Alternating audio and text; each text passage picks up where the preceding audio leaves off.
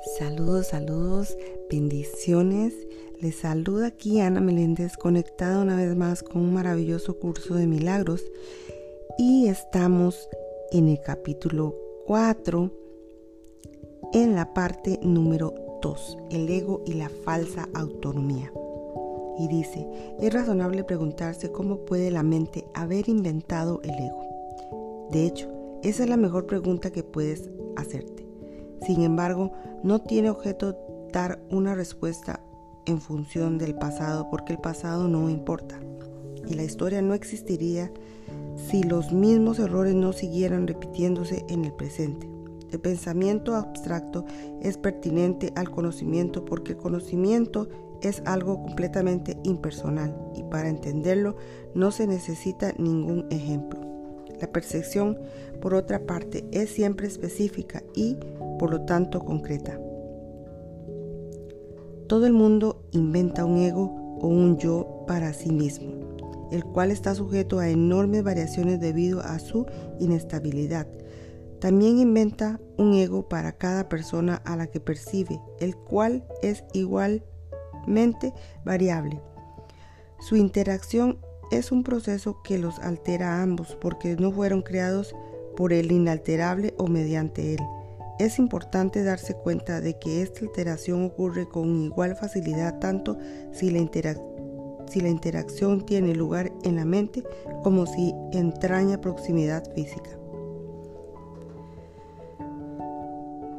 Pensar acerca de otro ego es tan eficaz en el proceso de cambiar la percepción relativa como lo es la interacción física. No puede haber mejor ejemplo que este de que el ego es solamente una idea y no un hecho. Tu propio estado mental es un buen ejemplo de cómo fue inventado el ego.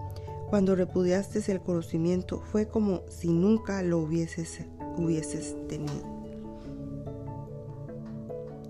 Esto es tan evidente que basta con que lo reconozcas para constatar que eso es lo que en realidad ocurre. Y eso ocurre en el presente.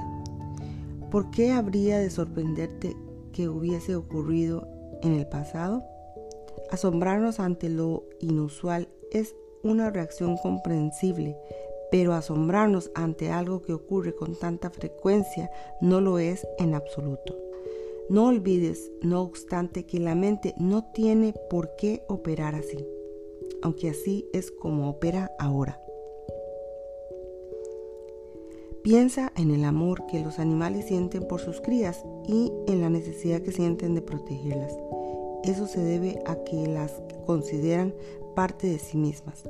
Nadie repudia lo que considera parte de sí mismo.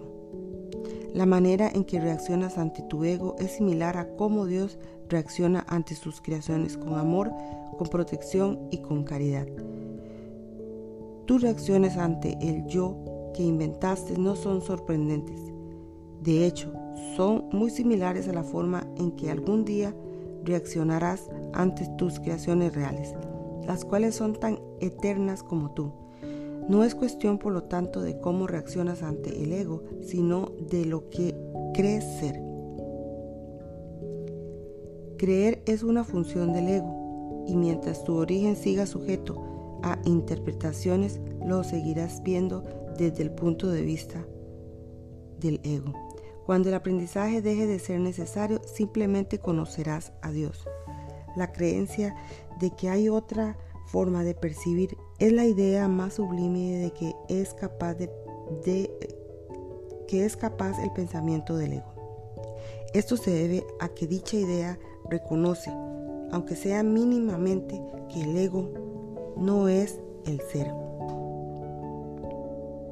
Socavar el sistema de pensamientos del ego no puede sino percibirse como un proceso doloroso, aunque no hay nada que esté, no hay nada que esté más lejos de la verdad.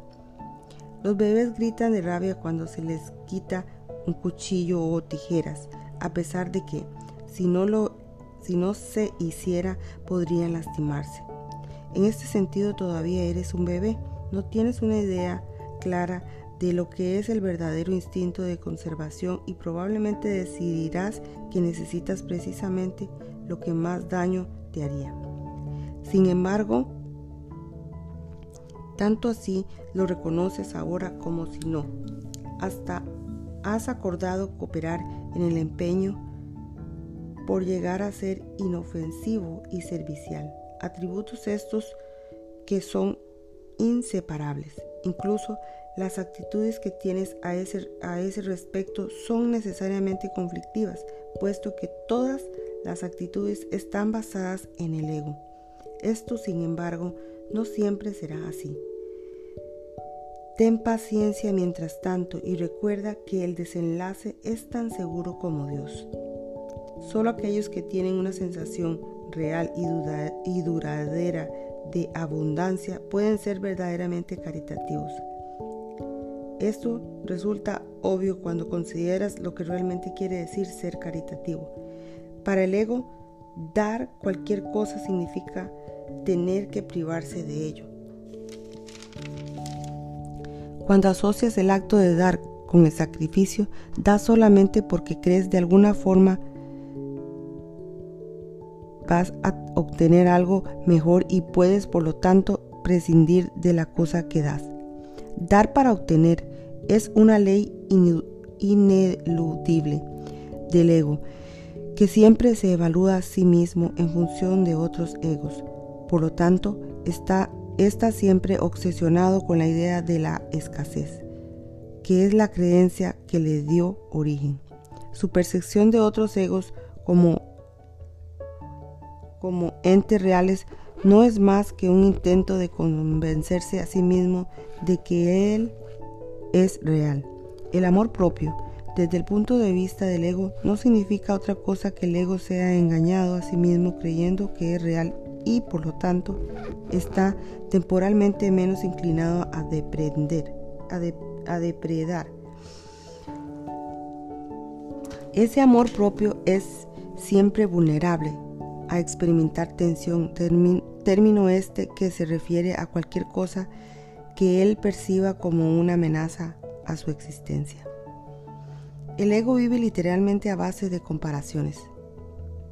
La igualdad es algo que está más allá de lo que puede entender y por lo tanto le es imposible ser caritativo. Lo que el ego da nunca emana de una sensación de abundancia porque él fue engendrado precisamente como sustituto de esta. Por eso es por lo que el concepto de obtener surgió en un sistema de pensamiento.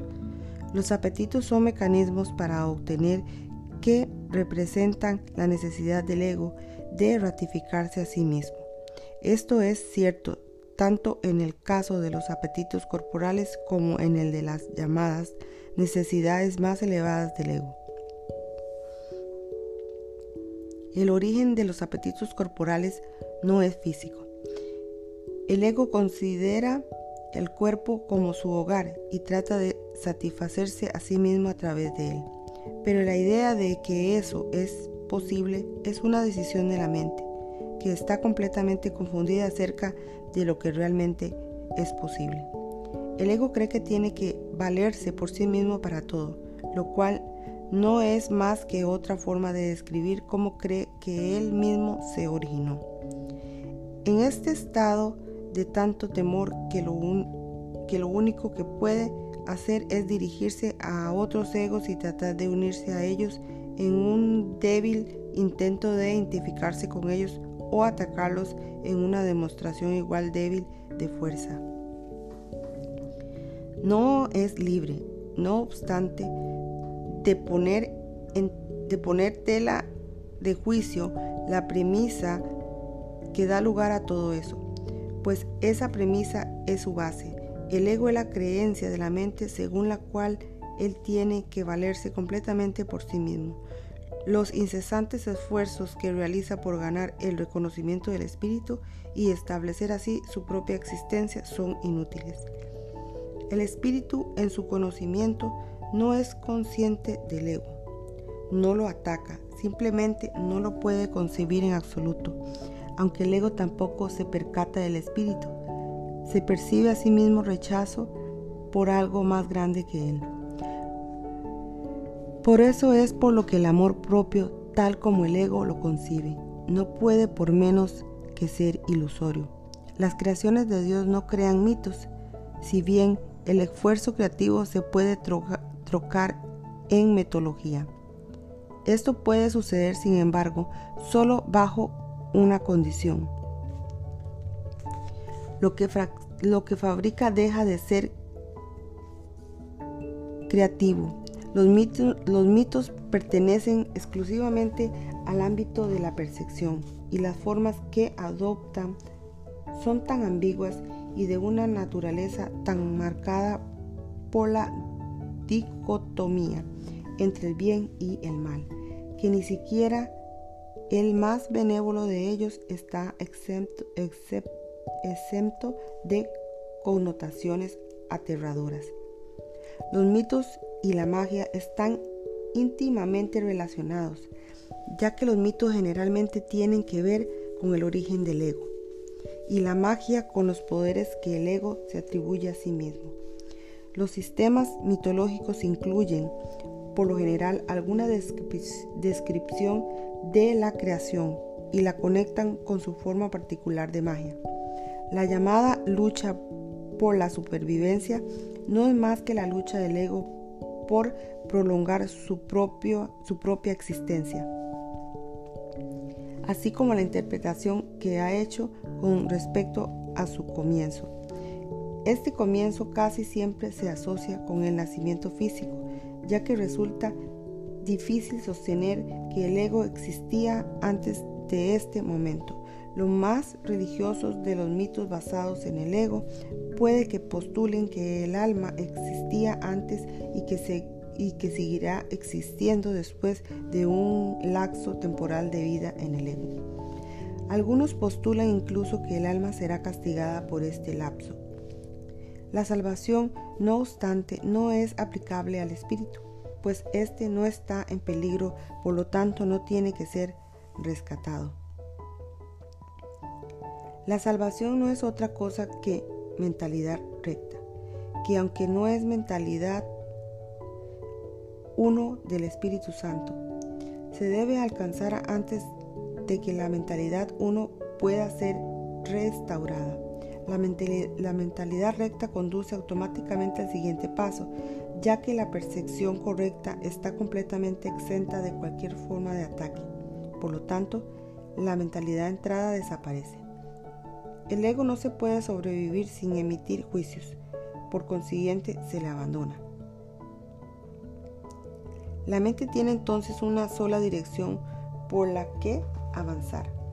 La dirección que sigue es, siguiente automática, es siempre automática, pues no puede sino acatar los dictados del sistema de pensamiento al que se adhiere. No se puede hacer demasiado hincapié en el hecho de que corregir la percepción es simplemente un expediente temporal.